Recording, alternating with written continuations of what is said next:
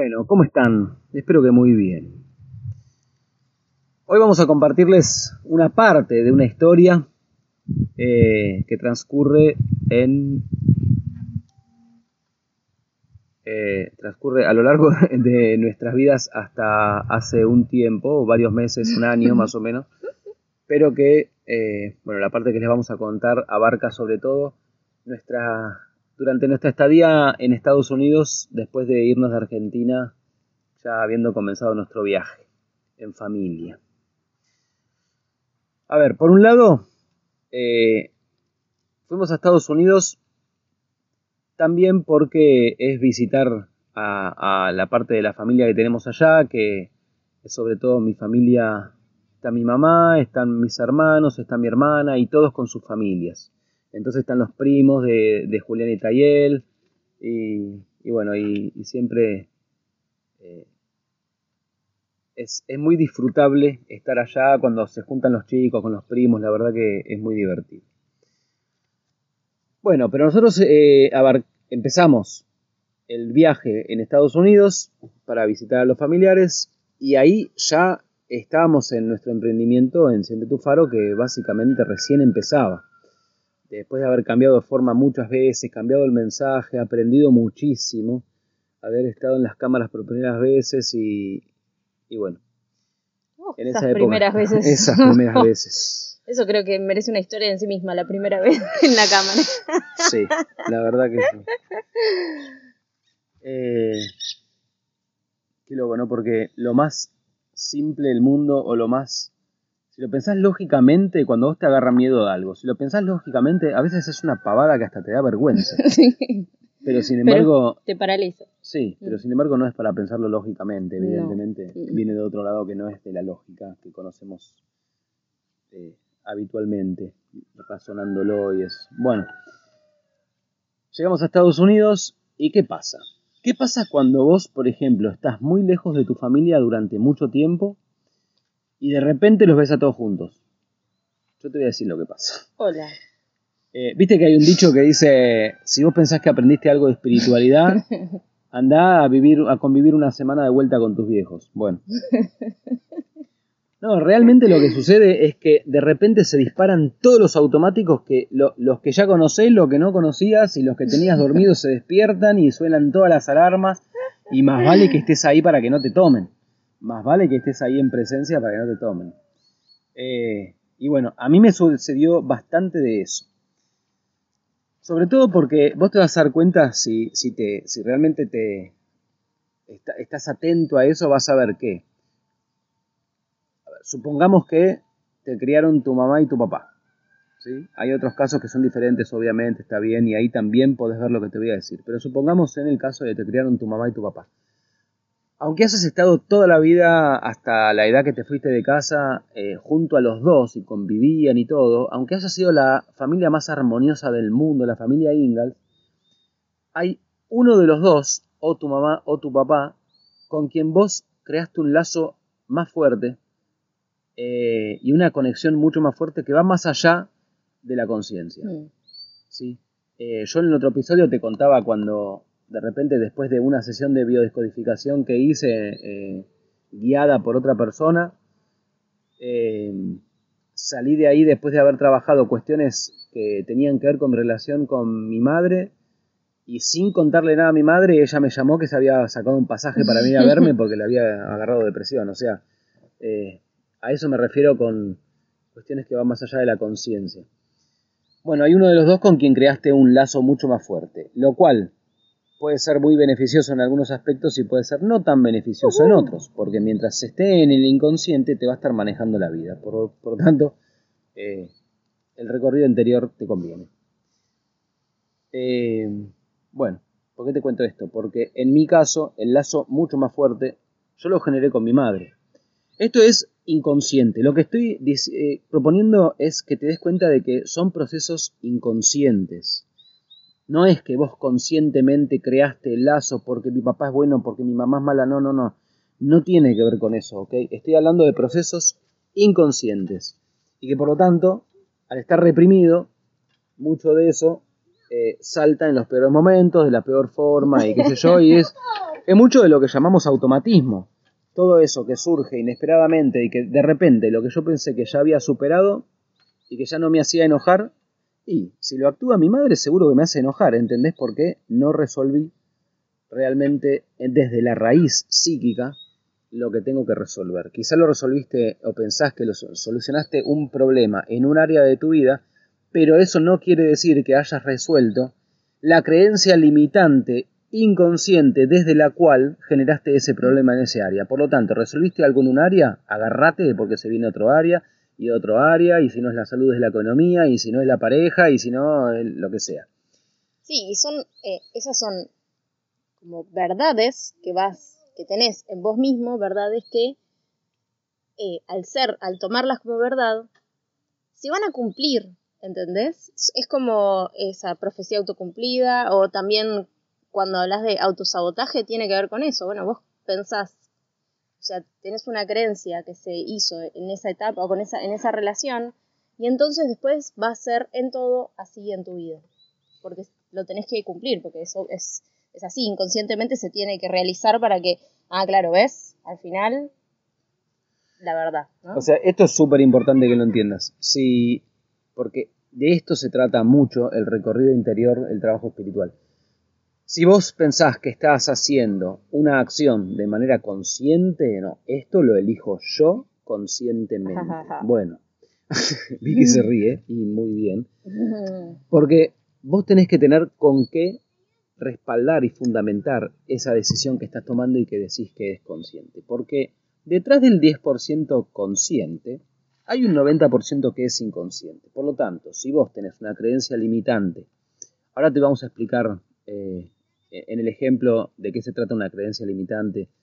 Vicky dice, es una ley, y es una ley. Una creencia limitante es una oración, una frasecita, menos de una frase, son tres palabras que te manejan toda tu vida, aunque vos pienses que estás decidiendo conscientemente. Porque cuando vos tomás una decisión consciente, lo estás haciendo de acuerdo a lo que inconscientemente tenés propuesto como ley y que vino desde afuera, por ejemplo, quien sea que te haya educado, mm. la sociedad, la cultura. Eh, hay muchas cuestiones que son así. Son esas cuestiones que das por hecho, que no cuestionás y que están desde el inconsciente y es por lo que vos valorás inconscientemente, de acuerdo a una ley en tu psiquismo, que entonces tomás la decisión consciente que tomás. Está atado. Sí, pensá en la pareja que elegís, en el trabajo que tenés, en la carrera que elegiste, en el nombre que le pones a tus hijos, en las expectativas que tenés de vos mismo, de la vida, en todos lados está eso. Mira, yo ayer, por ejemplo, estaba hablando con una persona que, para darte un ejemplo, ¿sí? Estaba hablando con una persona eh, y entonces, a ver, esto no, lo pensaba contar, pero ahora surge y creo que, que puede ser beneficioso para que todos nos nutramos, entonces sin dar nombres, eh, básicamente es una persona con la que estoy realmente muy contento por cómo está trabajando para vender el campo que queremos vender, la, finca allá en el Ojo de Agua que eh, está vendiéndose. Y él me dijo que, o sea, no es lo que me dijo, es la actitud, la actitud de, mirá, la verdad que ir a mostrarlo es mucho tiempo, eh, pero como sea, lo voy a hacer, lo vamos a hacer, lo estamos haciendo, lo vamos a vender, eh, yo sé que a vos te sirve, a mí también, eh, le puso muy, muy buena actitud.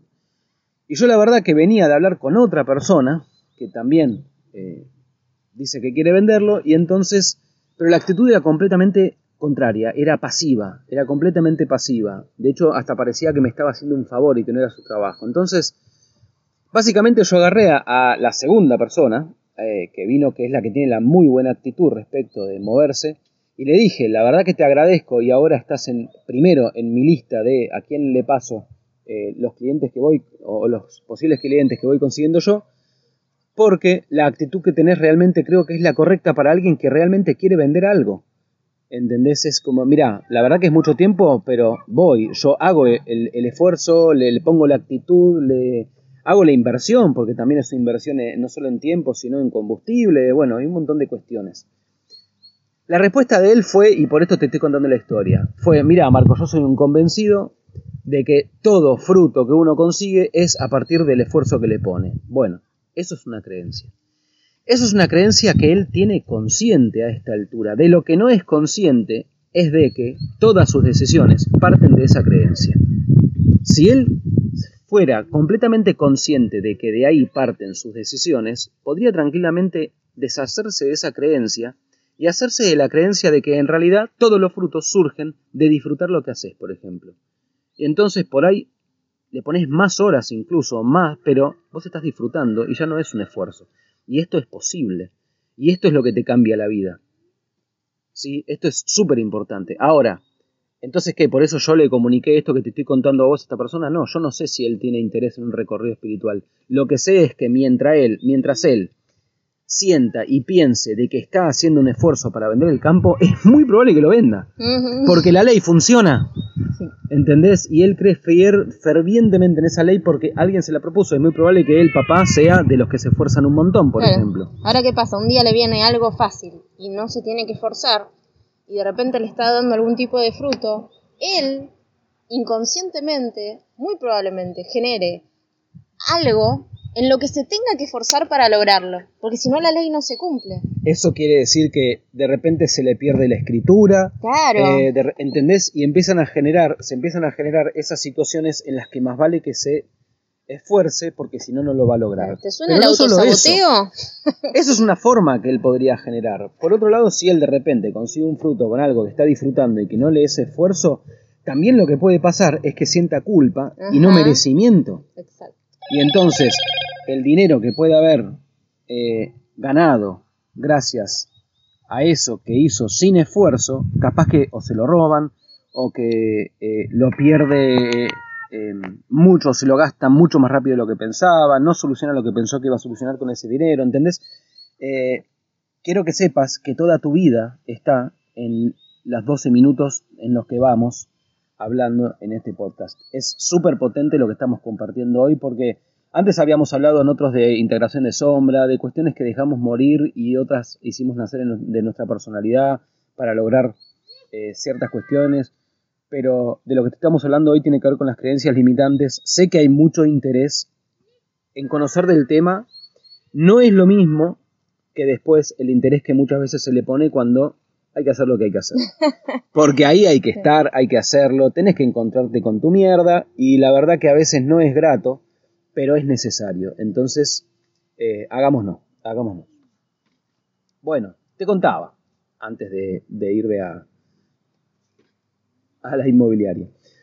Eh, estábamos en Estados Unidos y a mí me surgen un montón de automáticos. ¿Qué tipo de automáticos? Por ejemplo, yo me di cuenta de que de repente estaba, a ver, eh, para que conozcan un poquitito también de mi historia, desde muy chico, muy chico, eh, mi percepción de lo que mi mamá quería de mí, está bien dicho eso, ¿no?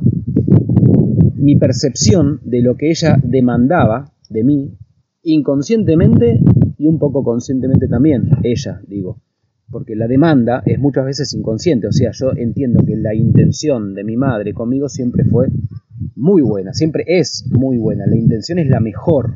Eso no quiere decir que la buena intención también, si vos no estás ahí, te puede cagar la vida, porque no tiene que ver solo con la intención, tiene que ver con un montón de otras cuestiones. Pero ella conmigo siempre fue súper, súper exigente.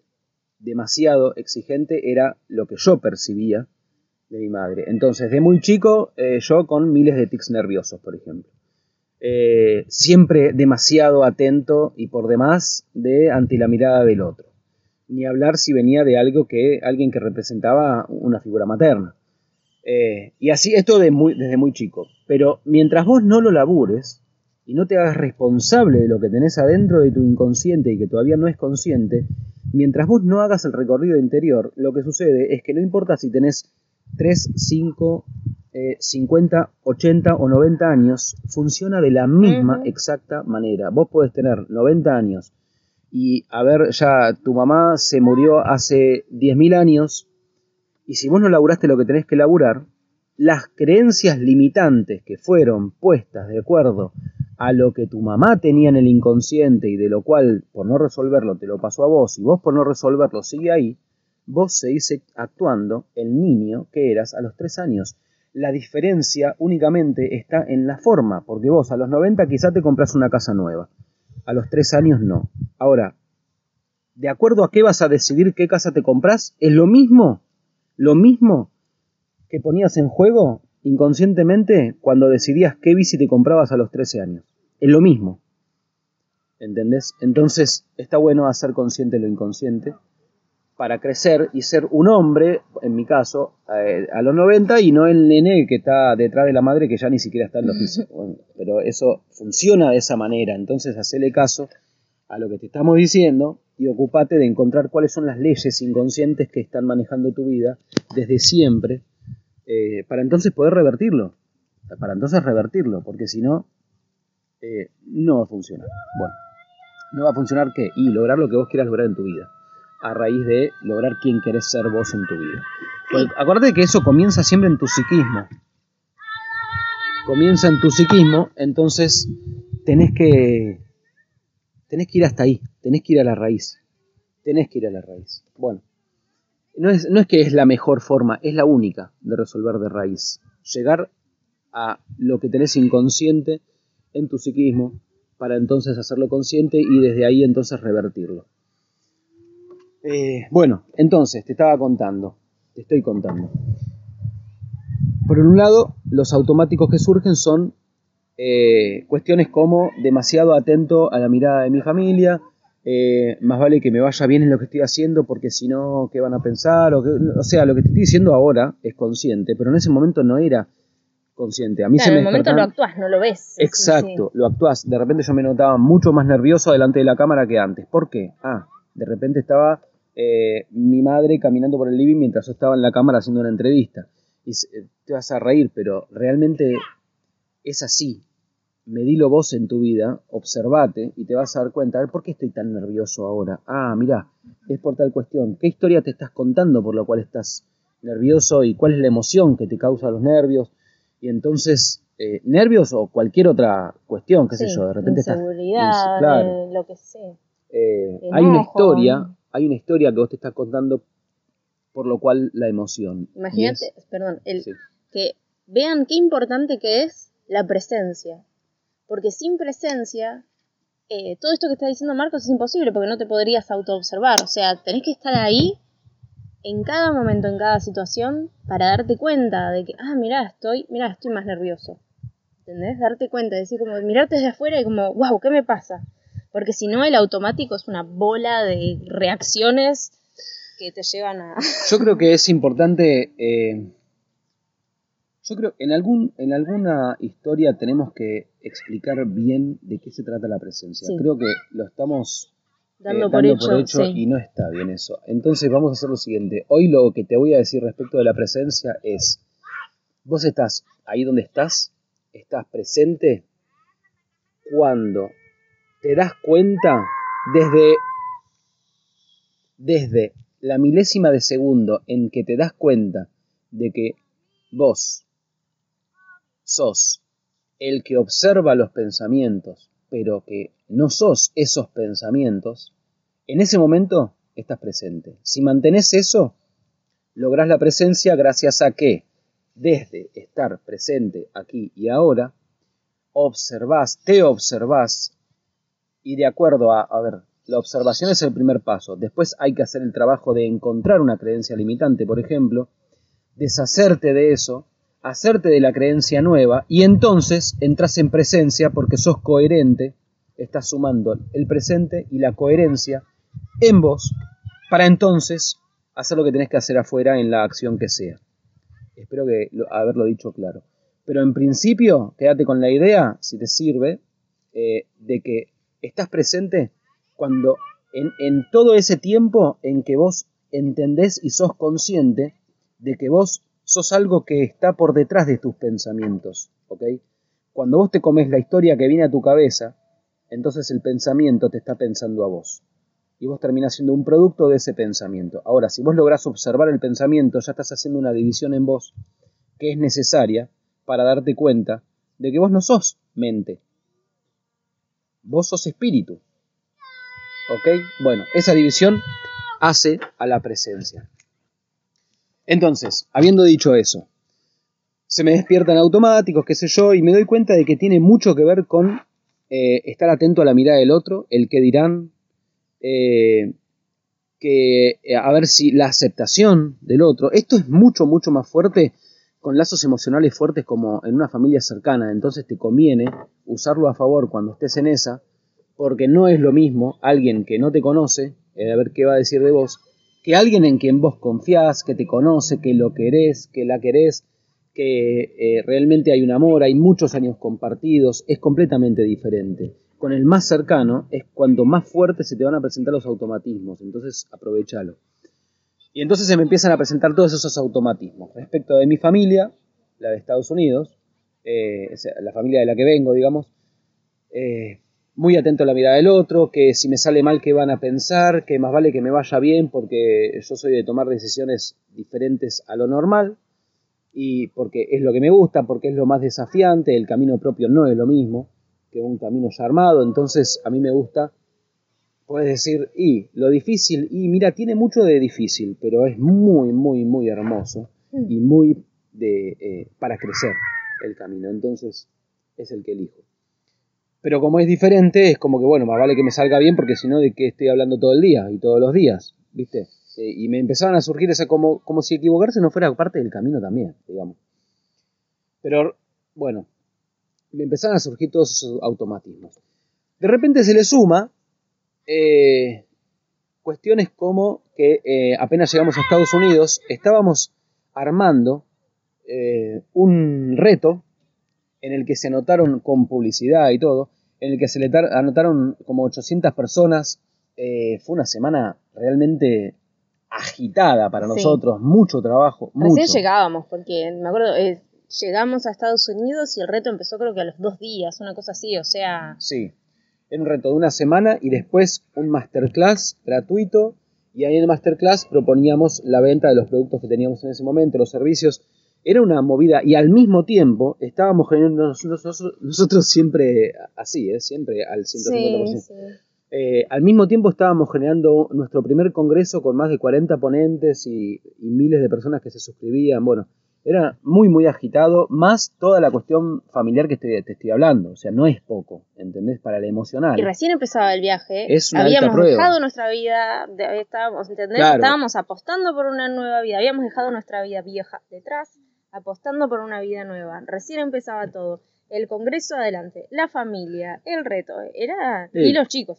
Eh, practicando a pleno el desapego de un lugar maravilloso en el que estuvimos más de 10 años y que llegué a amar muy profundamente a ese lugar, eh, desapego de nuestras perras, de los gatos, eh, al mismo tiempo cuestionamientos de, bueno, pero si van a viajar, ¿qué van a hacer con los chicos? Que esto, que o sea, mucho, mucho.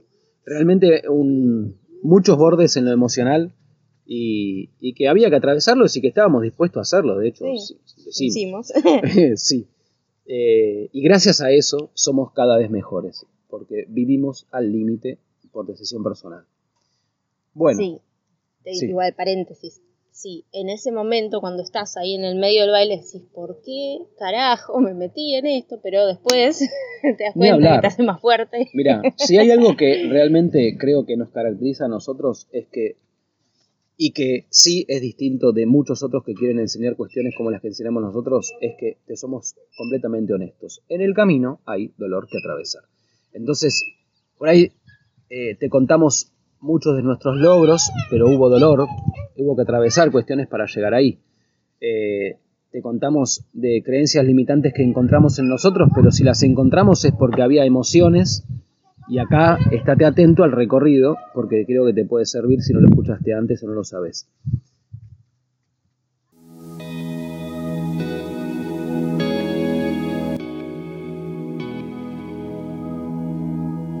Si estás listo para tomar tus propias decisiones y emprender tu camino hacia lo que vos querés lograr, accede ahora mismo a la Escuela de Héroes.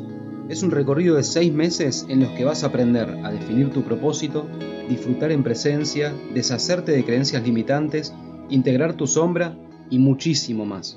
Todas las herramientas que necesitas para lograr lo que vos quieras lograr en tu vida. También recordá que si tu compromiso es total, tenés disponibles los servicios personalizados en los que te acompañamos con herramientas específicas para tu caso particular y lograr todos tus resultados en el menor tiempo posible.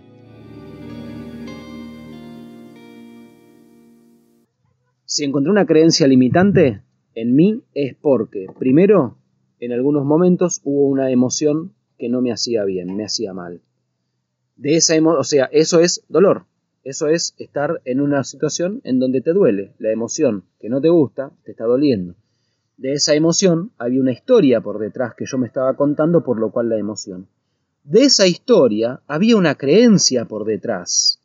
Y esa creencia tiene que ver con un sistema de valores que te fue inculcado eh, y que por el sistema de valores estar aún en el inconsciente, vos tenés creencias inconscientes que hacen a historias que te estás contando inconscientemente, por lo cual una emoción que no sabes de dónde carajo viene. Bueno, ahí tienes toda la cadena, vos podés descubrirlo por tu cuenta, y si no, avísanos si te ayudamos. Eh, entonces, eh, bueno, estábamos con respecto al reto. Hicimos un reto, se, anotaron como 800 personas, estábamos durante dos o tres horas por día eh, contestando alrededor de 600 mensajes de, de WhatsApp. Tuvimos que abrir tres grupos diferentes porque se colmaban y teníamos que abrir grupos nuevos. O sea, fue, estuvo muy bueno. Sí. Y mucho, mucho de, de, bueno, muchas preguntas, muchas cuestiones personales ahí en los mensajes y nosotros a full con eso. Después vino el masterclass a las 700, 800 personas invitamos al masterclass y vinieron, creo que en total, entre las que estaban en vivo y las que lo vieron después, casi 200 personas. Para nosotros en esa época eran números enormes. Sí. Eh, imagínate que en Instagram en ese momento que tendríamos, o sea, viste que nosotros abrimos una cuenta, hace poquito abrimos una cuenta nueva, pero antes teníamos otra. Y en ese momento, ponerle, no sé, tendríamos 120 personas, o sea que 200 en el masterclass, imagínate que era una multitud. La verdad que sí, era un borde, era un borde.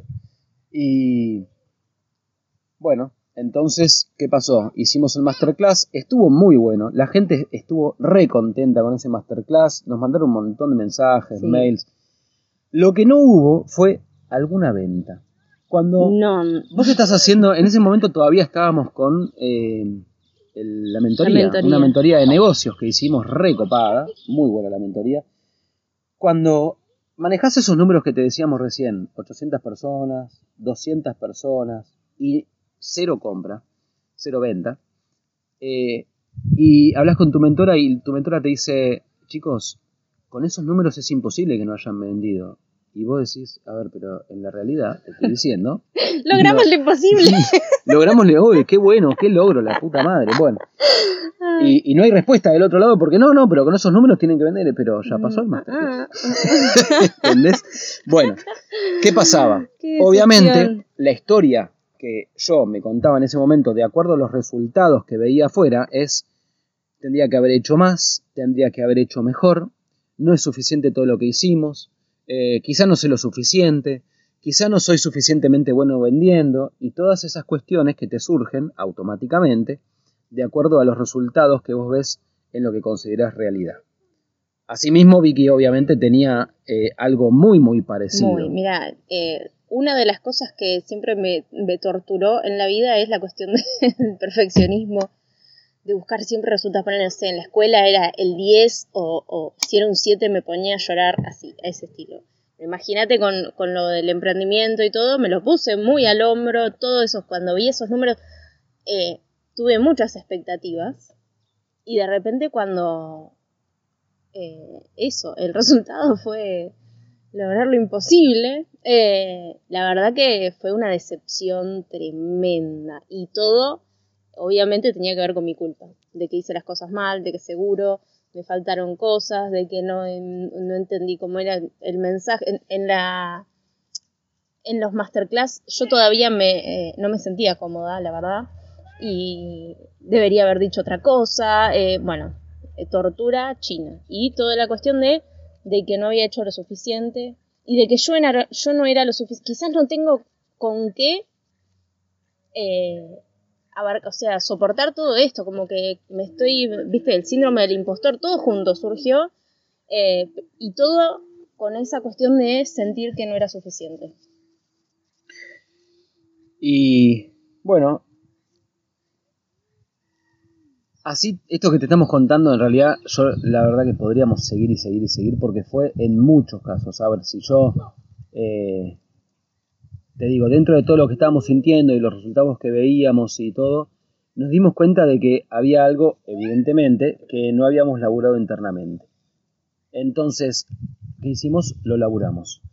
Si yo te pregunto a vos, ¿para qué lo pienses? Igual te voy a dar la respuesta ahora, claramente, pero si pensalo vos, yo te estoy diciendo, por un lado, eh,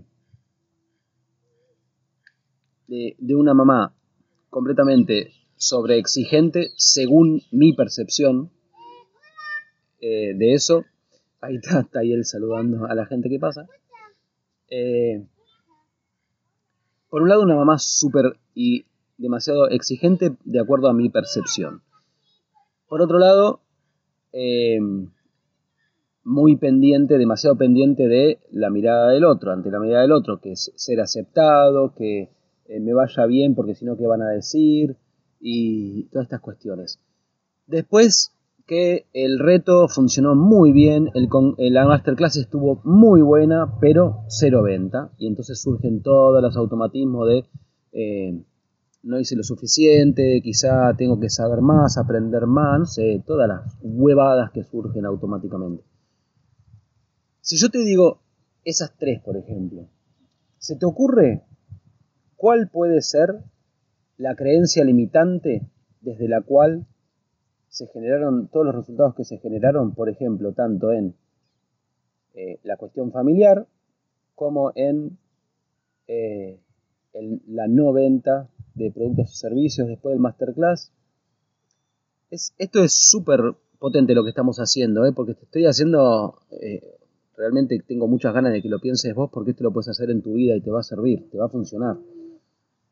Lo que hay en común en todas las, en todas las cuestiones que nombramos hasta ahora respecto de esto es el que hay algo que no es suficiente. Nunca es suficiente para lograr agradar al otro, nunca es suficiente para que me acepte el otro como soy, no es suficiente lo que hago para lograr vender lo que quiero vender, no soy suficiente para y ahí está la creencia limitante. Ay, porque no le dije, cuando después dijimos lo del Congreso, hasta casi los últimos, el Congreso fue unos meses después, pero casi hasta los últimos días nosotros nos propusimos conseguir 40 ponentes para el Congreso.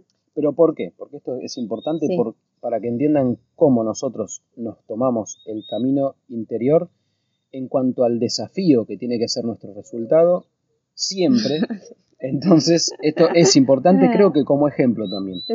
Cuando estábamos haciendo la mentoría de negocios, la mentora nos dijo, para un primer congreso, si se ocupan de conseguir en máximo 10 ponentes, ya va a ser eh, un congreso que va a tener sus buenos números, que no sé qué, ta, ta, ta, ta, ta. Cuando ella nos dijo máximo 10, nosotros dijimos, bueno, vamos a hacer 30. ¿sí? El triple de lo que normalmente se hace. Así es como queremos nosotros hacer las cuestiones.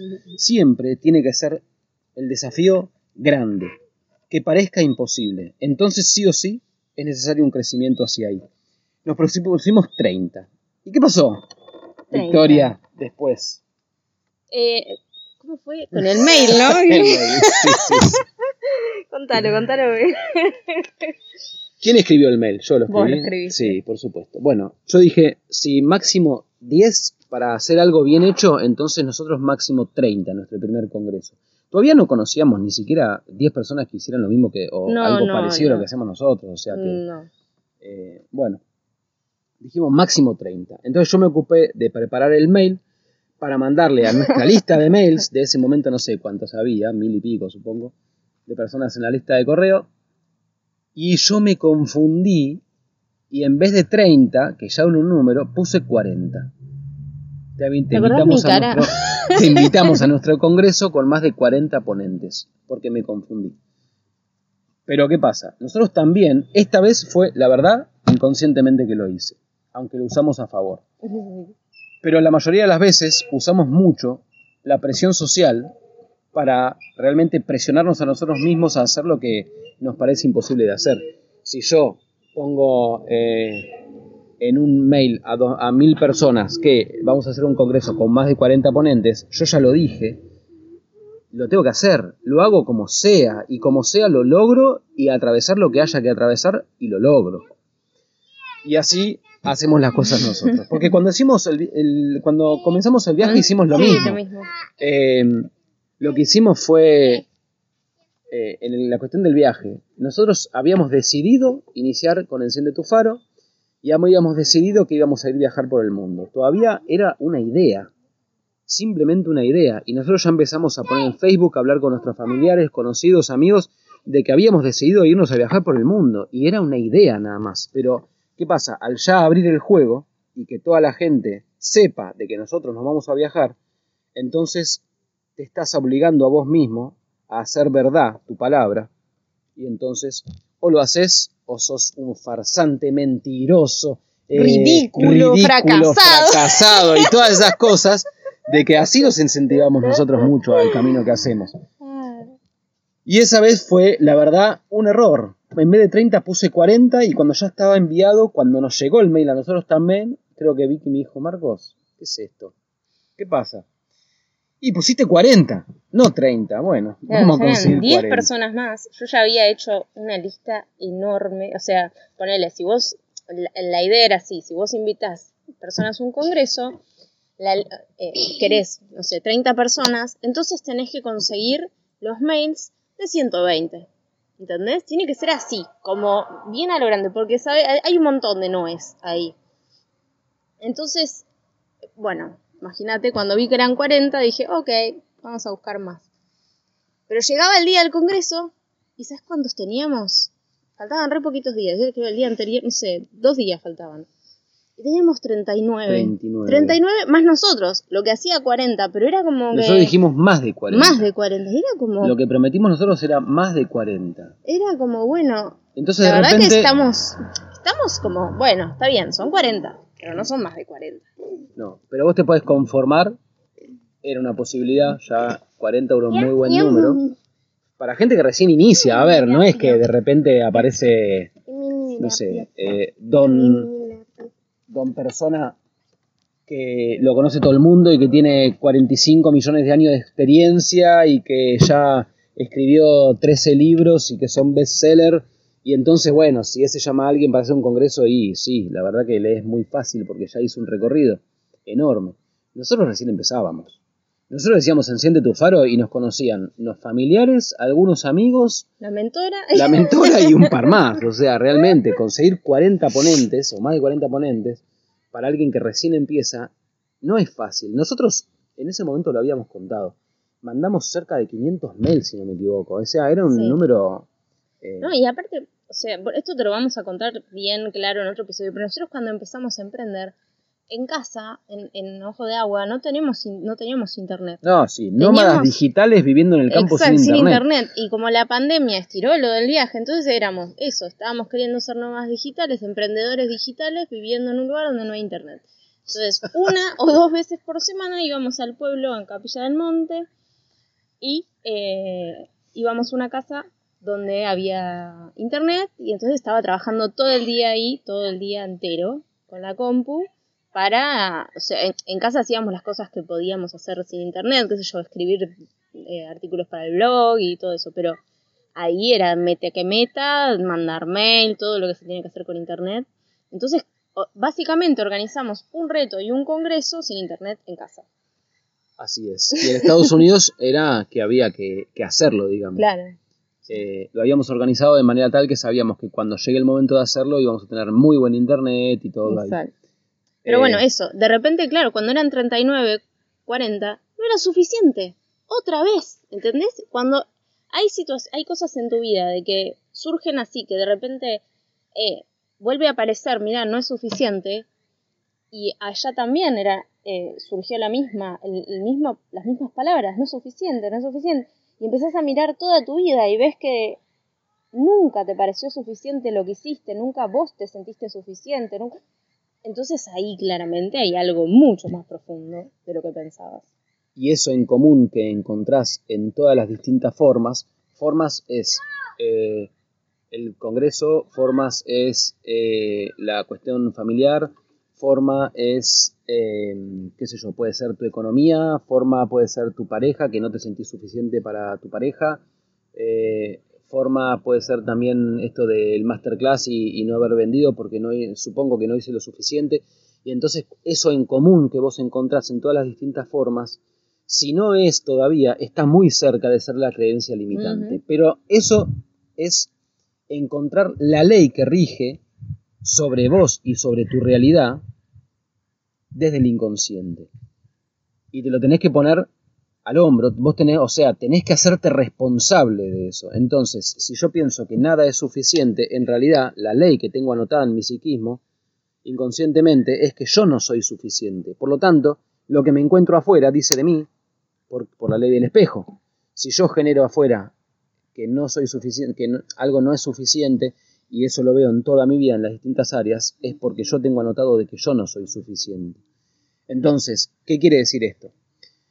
Si nosotros no hubiéramos descubierto la ley eh, creencia limitante del no soy suficiente, Podríamos haber hecho otro congreso y tener 100 ponentes y hacer 10.000 cosas más y tampoco iba a ser suficiente. Porque lo que estás haciendo, la acción, está en incoherencia respecto de la creencia desde la cual vos estás decidiendo lo que decidís.